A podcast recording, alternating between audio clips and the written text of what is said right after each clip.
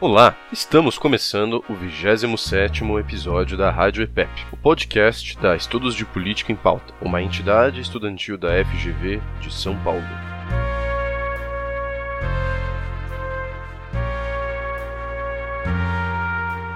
Neste episódio, você vai ouvir. O Brasil talvez seja um dos países ocidentais que mais tem cargos e pessoas que são beneficiárias ou que têm essa prerrogativa do foro privilegiado. O argumento principal para se criticar o foro privilegiado é que ele desvirtua as atividades dos tribunais, os tribunais não são vocacionados para exercer atividade criminal, acabaria produzindo um resultado de impunidade, de ineficiência na punição dessas pessoas que são ocupantes de cargos que lhes conferem a prerrogativa de foro. A juíza federal Fabiana Alves Rodrigues fala sobre o foro privilegiado e o que mudou com o novo entendimento do STF em 2018.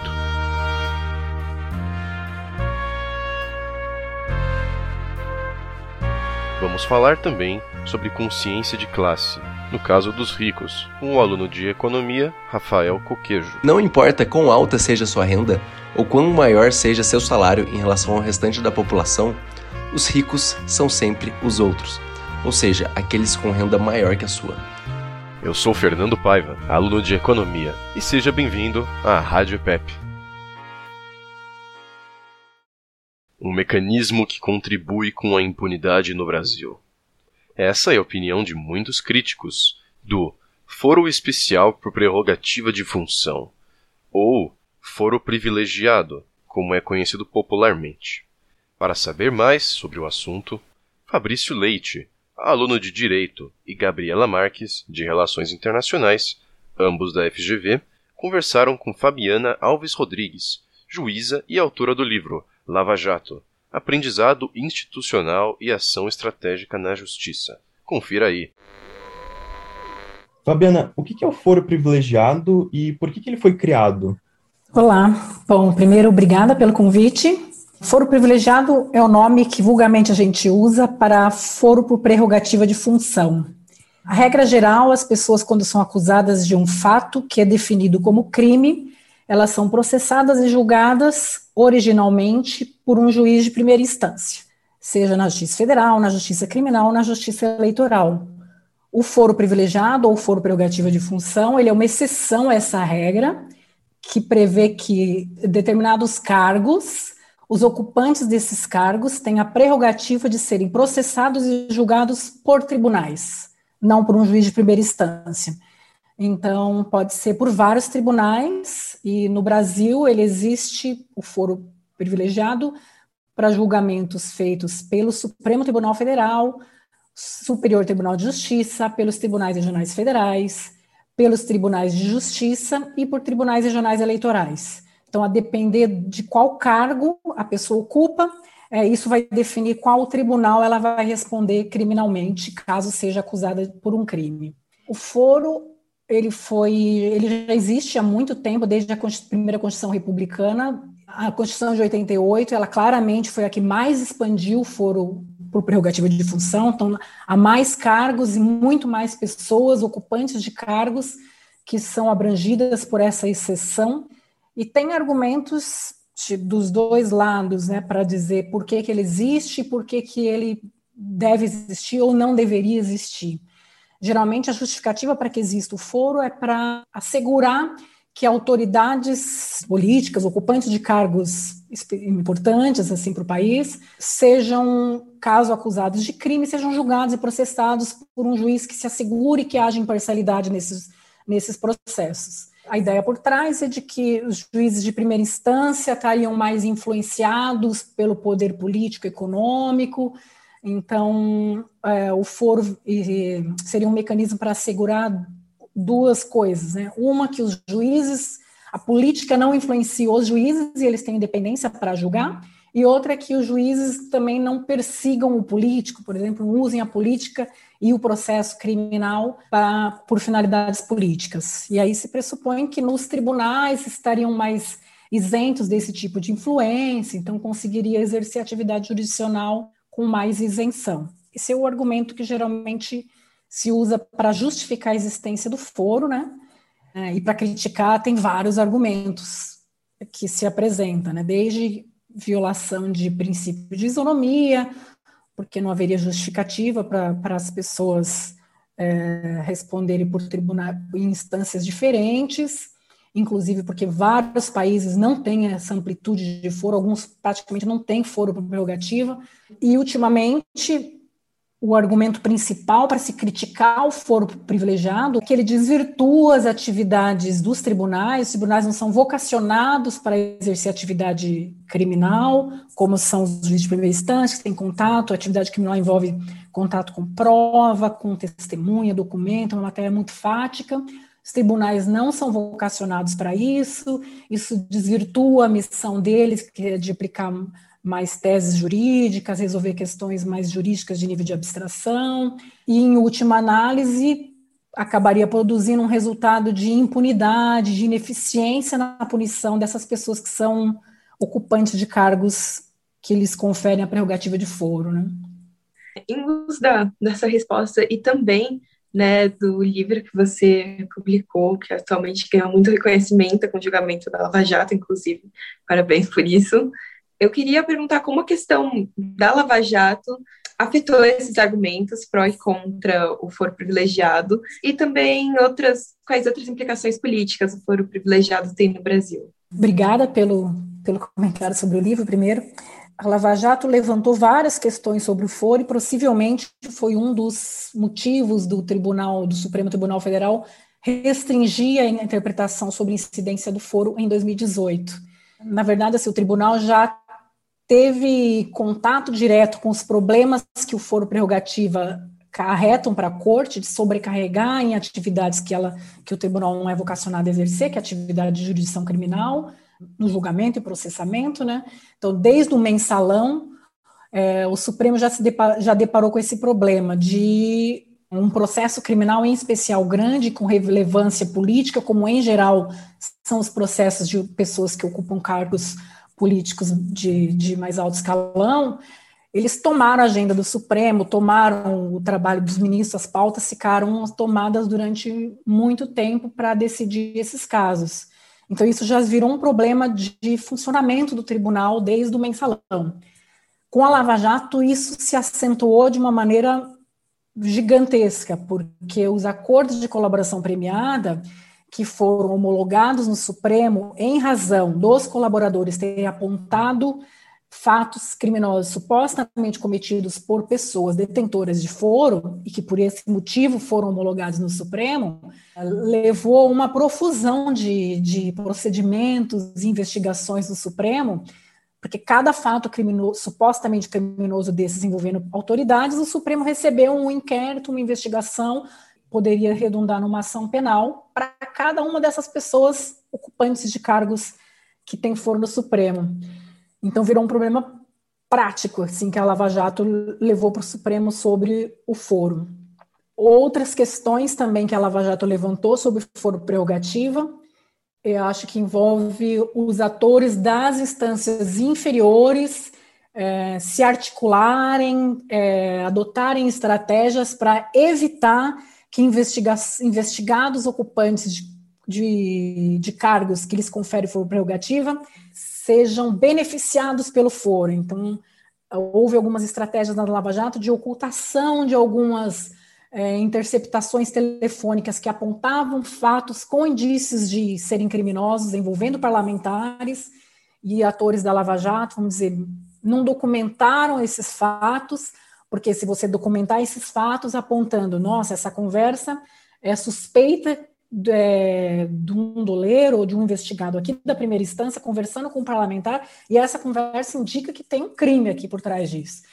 Quando o policial documenta isso, o juiz toma contato com isso, o Ministério Público, eles são obrigados a enviar esse procedimento para o Supremo, porque o Supremo é o único que teria competência jurisdicional, pela questão do foro prerrogativa, para dizer se realmente esse fato que chegou nos autos indica que tem indício de que o parlamentar poderia ter cometido um crime, e também só o Supremo pode mandar desmembrar o procedimento. Então, O Supremo recebe, olha fala: é, tem de crime e vamos desmembrar. Então, fica no Supremo essa parte que foi identificada relacionada ao parlamentar e desce o resto para continuar na primeira instância.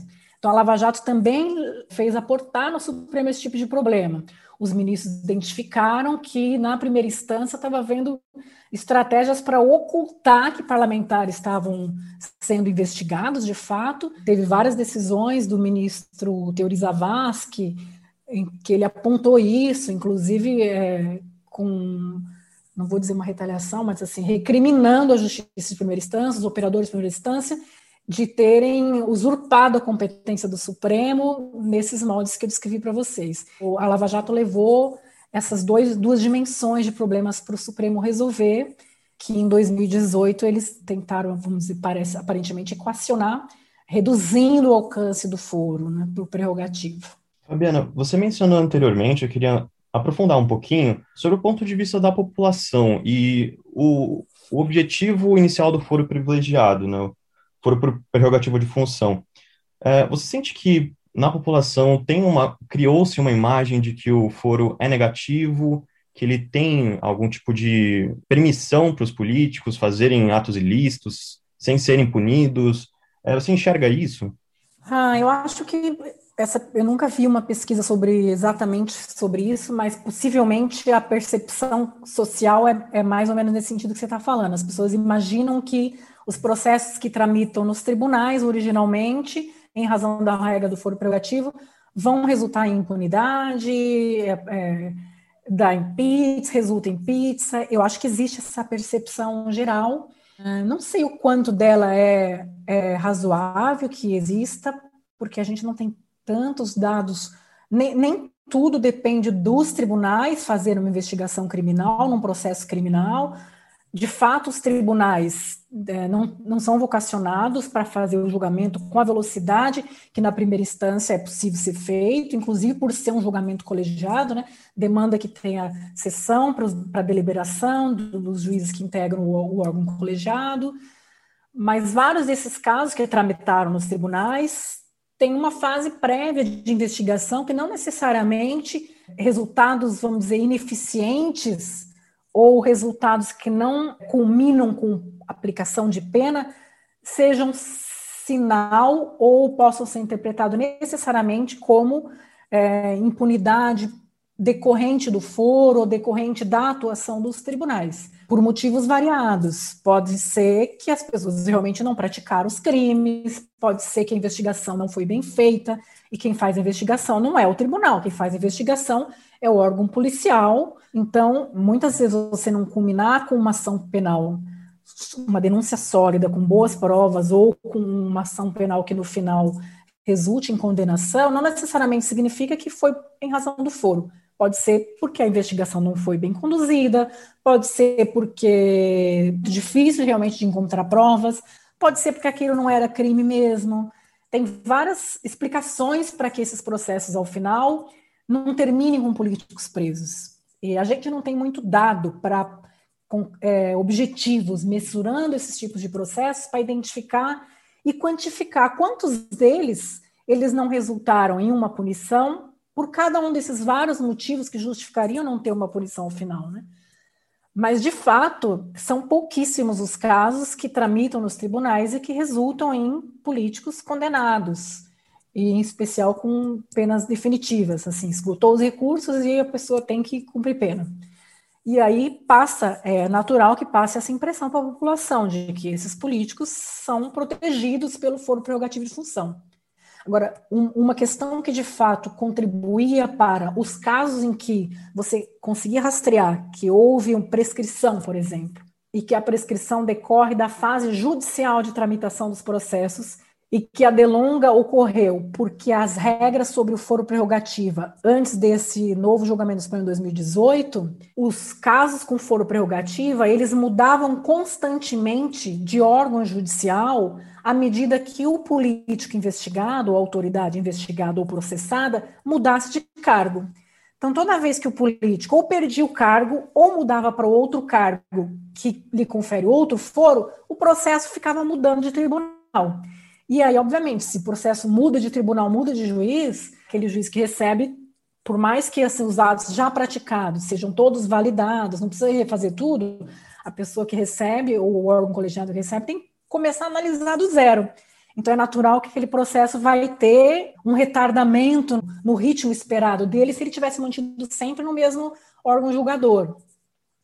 Então, alguns casos desses de foro, que, em especial os que resultam em prescrição, é bem razoável que a população tenha essa percepção de impunidade, porque, de fato, é uma questão prática que o foro, pela mudança sucessiva de juízes, de órgãos judiciais responsáveis pelo caso, pode acarretar. Né? Fabiana, você poderia, por favor, explicar melhor o precedente de 2018, por favor? Esse precedente de 2018 ele é muito importante porque ele reconfigurou o foro por prerrogativa. O Supremo decidiu em 2018, numa questão de ordem, num inquérito, eles se limitaram a tratar da, da questão envolvendo deputados federais e senadores. Mas eles traçaram uma tese jurídica sobre como interpretar o foro prerrogativo de função nesses dois cargos, que por extensão você pode interpretar para todos os outros cargos que têm a prerrogativa de foro nos diversos tribunais do país. Então, o que, que o, Supremo decidiu? O ocupante do, do, de cargo que confere prerrogativa de foro só vai fazer jus a esse foro se o crime for praticado no exercício desse cargo e em razão desse cargo. Se não tiverem preenchido essas condições, ele não tem foro, salvo numa exceção, que se mantém o foro. Se, por exemplo, o, o ocupante do cargo cometeu no exercício do cargo em razão dele e perde o cargo no meio da ação penal ou muda de cargo. Ele mantém esse foro por prerrogativa se o processo já está na fase final, já encerrou a fase de provas. Então, se as defesas e o Ministério Público já forem intimados para apresentar as alegações finais do processo, todo mundo já foi ouvido, está praticamente pronto para julgar, o foro se mantém, mesmo que o ocupante tenha perdido o cargo ou mudado para um outro cargo que não lhe confere esse foro. Com isso, restringe, primeiro assim, restringe infinitamente o número de casos concretos em que vão fazer jus ao foro prerrogativa, porque todos os crimes praticados ou acusações envolvendo fatos cometidos antes do cargo ou que não tenham razão do cargo ou posterior ao exercício do cargo não estão amparados pelo foro. Também acabaria, ocorria anteriormente, vai acabar, né, de ficar modificando o órgão judicial à medida que a pessoa muda de cargo.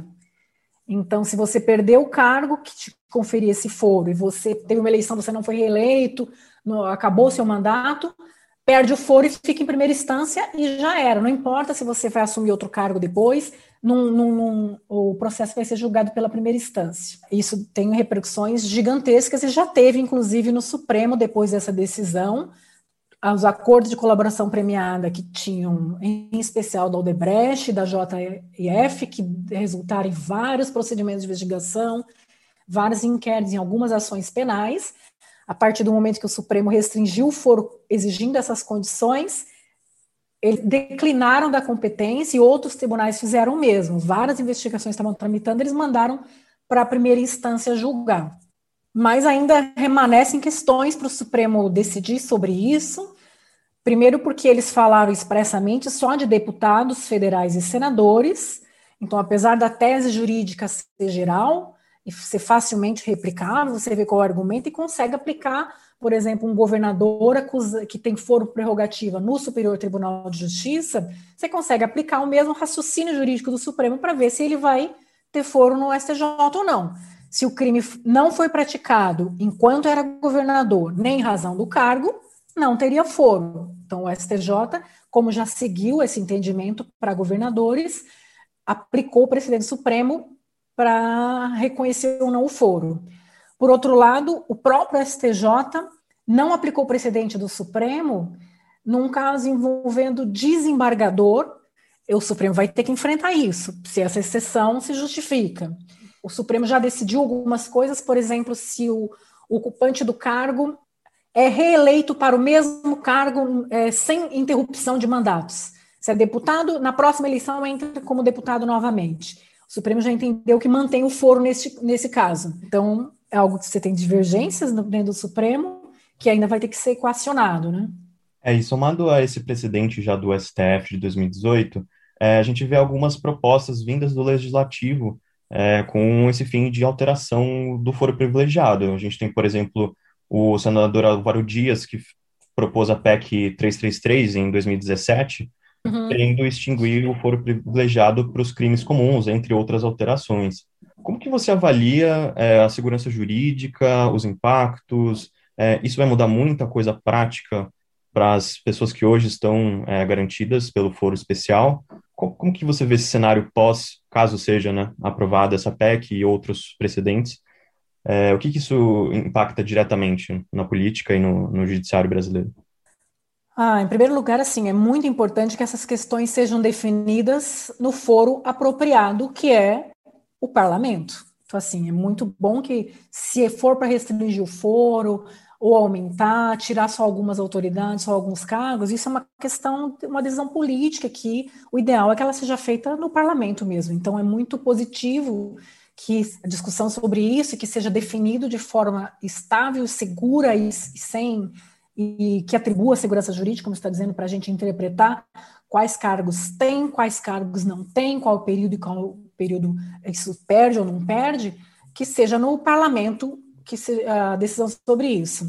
Inclusive porque vocês viram que esse precedente do Supremo, quantas divergências ele próprio já acarreta, só tratou de deputados e senadores, e os juízes, juízes são julgados onde, tem foro para tudo, um monte, para vocês terem uma ideia, tem uma pesquisa do Senado que fez uma contagem, é, isso é uma estimativa, na verdade, de quantas pessoas no momento da pesquisa, eu acho que eles fizeram em 2017 essa pesquisa, em função dos cargos que estão previstos na Constituição Federal, nas constituições estaduais, lei orgânica, e o, e o efetivo que esses, que esses cargos tinham num determinado momento, eles estimaram que só de cargos previstos na Constituição Federal havia mais ou menos 38 mil pessoas que fariam jus à prerrogativa de foro é, previsto na Constituição Federal.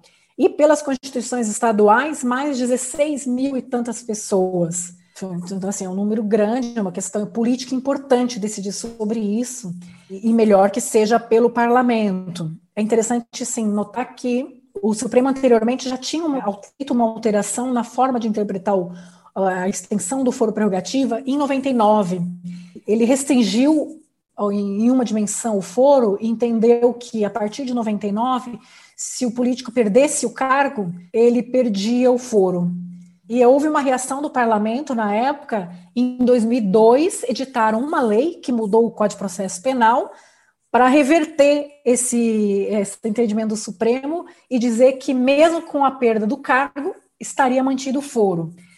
É, alguns anos depois, 2005, o Supremo decidiu numa ADI, uma ação direta de constitucionalidade, que essa mudança feita pelo legislador era inconstitucional não podia mudar isso que o Supremo tinha feito de interpretação sobre o foro. Agora é interessante porque o parlamento está dando uma resposta que é numa direção meio contrária. O Supremo restringiu o foro, mas é, não eliminou o foro, né? Só deu, restringiu, mas possivelmente talvez os parlamentares se sentiram, vamos dizer, prejudicados, porque os parlamentares perdem cargo, mudam de cargo. Ocupantes de cargos estáveis não costumam mudar de cargo. Então, juízes, desembargadores, todos os outros é, ministros que ocupam cargos que fazem jus ao foro, vamos dizer, ficarem numa situação mais tranquila de serem abrangidos pelo foro prerrogativa, mesmo com a decisão restritiva do Supremo, enquanto os parlamentares não.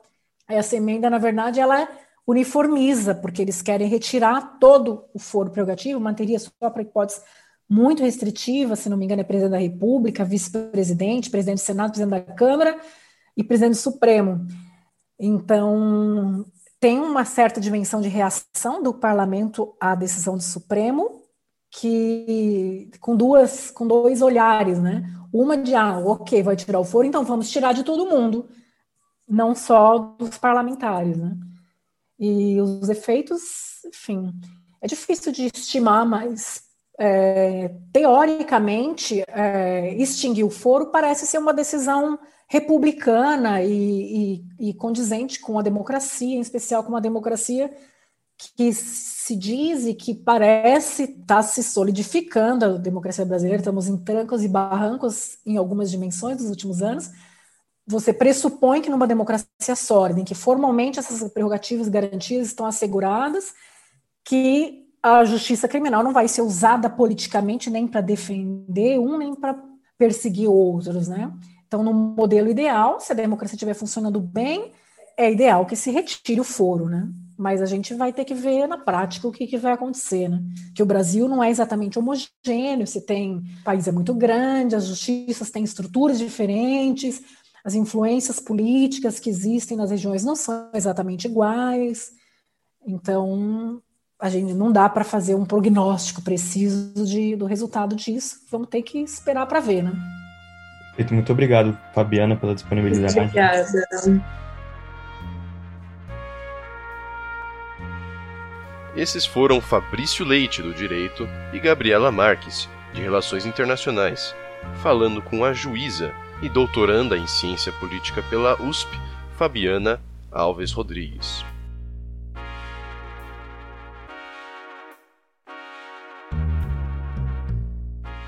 Em julho, o juiz Marco Aurélio Melo vai se aposentar depois de mais de três décadas na mais alta corte brasileira. Rafael Coquejo, aluno de economia da FGV, fala sobre a última polêmica do juiz, que em entrevista a Kennedy Alencar no portal UOL considerou sua carreira praticamente voto pela pobreza.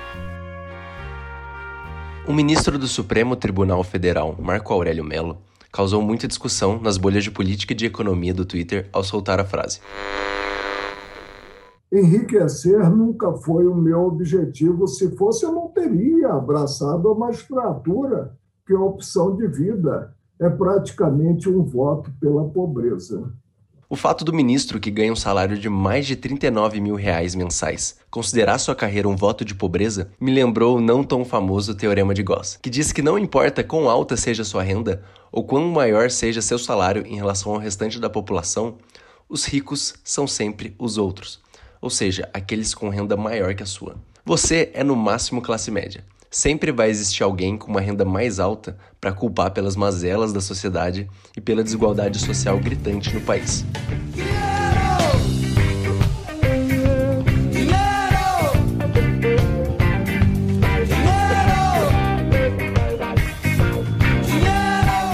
pudéssemos enfileirar todas as pessoas do Brasil que trabalham a partir da sua renda, da pessoa com o menor salário à pessoa com o maior salário, o cidadão exatamente no meio da fila teria uma renda mensal de R$ 1.113, 35 vezes menor do que o salário do ministro Marco Aurélio. A pessoa que ganhasse mais de 6 mil reais estaria entre os 5% primeiros da fila, e a partir de 15 mil reais estaria entre os 1% mais ricos. E isso não conta a história toda. Nem todas as pessoas trabalham ou recebem algum tipo de renda, e o salário de uma pessoa pode ser gasto com toda a sua família. Precisamos então olhar para a renda familiar per capita, e o que encontramos é que metade das famílias tem renda de míseros 757 reais mensais ou menos por pessoa. Pode parecer chocante para muitos de nós, mas é com no máximo essa renda que assustadores 103 milhões de brasileiros vivem. E não é preciso tanto quanto se imagina para estar entre os mais abastados. Apesar dos dados mostrarem que a triste realidade é que o Brasil é o Brasil, a maioria de nós ainda acredita que o Brasil é a França. Em pesquisa da Oxfam Brasil de 2020, metade dos brasileiros acreditava que estaria entre os 10% mais ricos do país com renda de 20 mil reais mensais. Valor muito distante dos modestos 4 mil reais mensais realmente necessários. E incríveis 85% dos brasileiros acreditam estar entre os 50% mais pobres do país. Curiosamente, na mesma pesquisa, 0% dos entrevistados disseram ser ricos. Zero absolutamente ninguém é rico. Entretanto, a maioria de nós acredita que os ricos devem pagar mais impostos para financiar educação, saúde e moradia. Aqui já fica bem claro o problema de política de distribuição quando ninguém é rico. Se as pessoas têm uma noção tão errada de quem está em cada grupo, como convencer um privilegiado de seu próprio privilégio? Como convencer alguém que seus 10 mil reais mensais, por mais que não sejam suficientes para comer lagostas todo final de semana e viajar para a Europa duas vezes por ano, o colocam numa situação melhor do que 196 milhões de brasileiros? The and left me in my stately home, blazing on a sunny afternoon. And I can't sail my yacht, he's taken everything I got. All I've got's this sunny afternoon. Quem são os ricos que vão abrir mão de seus privilégios e ter sua renda distribuída aos pobres? Não é por acaso que o Brasil gasta apenas 0,5% do PIB em Bolsa Família e quase absurdos 10% do PIB com Previdência. Outro caso semelhante ao do ministro ocorreu ano passado. O ator Bruno Gagliasso disse que se considerava classe média e que não estava no topo da pirâmide. Assumindo que o ator tem uma renda de 20 mil reais mensais, o que é uma estimativa bastante pessimista, sabemos que ele está entre os 1% mais ricos. Além disso, por mais que sua renda seja 20 mil reais mensais, essa é apenas uma fração de sua riqueza. Aliás, a diferença entre renda e riqueza é outra coisa que faz muitos ricos perderem a noção do próprio status. Com uma mansão luxuosa em Paraíba do Sul, a riqueza de Bruno está tranquilamente na casa dos milhões de reais. Ou seja, o ator, que é de classe média, não só tem uma das maiores rendas do país, como também é milionário. Quando falamos, por exemplo, em impostos sobre grandes fortunas, estamos falando de impostos sobre riqueza. Nesse caso, nem mesmo os milionários se enxergam como milionários. Ainda na questão dos impostos sobre grandes fortunas, mesmo em países que os aplicaram, a alíquota tende a ser baixa pelo simples fato de que a maior parte do patrimônio está de maneira não líquida, isto é, Assim como a mansão do Bruno Gagliasso, as fortunas não podem ser vendidas e transformadas em dinheiro tão facilmente. Países como a Noruega e a Suíça, por exemplo, que instituíram esse imposto, possuem alíquotas de 0,7% e de 1%, respectivamente. Em ambos os casos, a arrecadação do imposto não chega a representar nem 1,5% do PIB. Em nenhum país do mundo, a alíquota do imposto passa de 2% do patrimônio e sua arrecadação não chega a representar 2% do PIB em nenhum desses locais. E aqui não estou falando contra o imposto sobre grandes fortunas, muito pelo contrário, considero-o bastante válido, especialmente com o aprofundamento das desigualdades pós-pandemia. Contudo, não podemos achar que esse imposto vai resolver todos os problemas de arrecadação e redistribuição do nosso país. Se não serve de fonte de arrecadação em países com quantidade muito maior de ricos, quem dirá do Brasil, onde o potencial arrecadatório seria muito menor. Uma fonte mais eficaz de redistribuição seria por meio de uma tabela mais progressiva do imposto de renda, pela tributação de lucros e dividendos e pela distribuição da própria renda, o que ocorre em programas como Bolsa Família. Será muito difícil, porém, construir políticas públicas de redistribuição se o topo da nossa pirâmide não só se chama de classe média, como também acha que deve ser beneficiado por algum tipo de privilégio que vai ser pago pelos verdadeiros ricos, o problema é que os verdadeiros ricos são o próprio topo da pirâmide. Se quisermos realmente ver as desigualdades diminuir, fazer uma distribuição de renda mais equitativa e construir um estado de bem-estar social, os ricos terão que pagar a conta. E os ricos somos nós.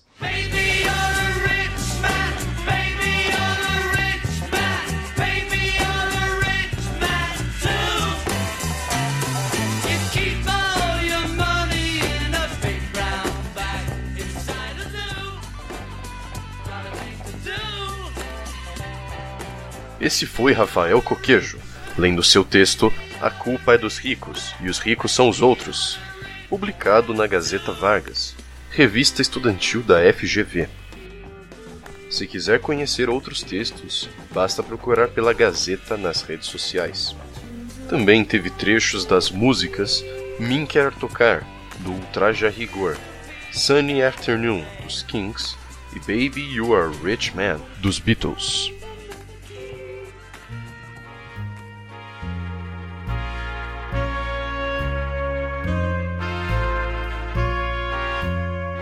Essa foi a Rádio EPEP de hoje. Siga a gente nas redes sociais para conhecer mais dos nossos projetos ou entre no site epepfgv.com.br. Quinzenalmente postaremos um episódio com convidados especiais para discutir temas políticos. Até a próxima!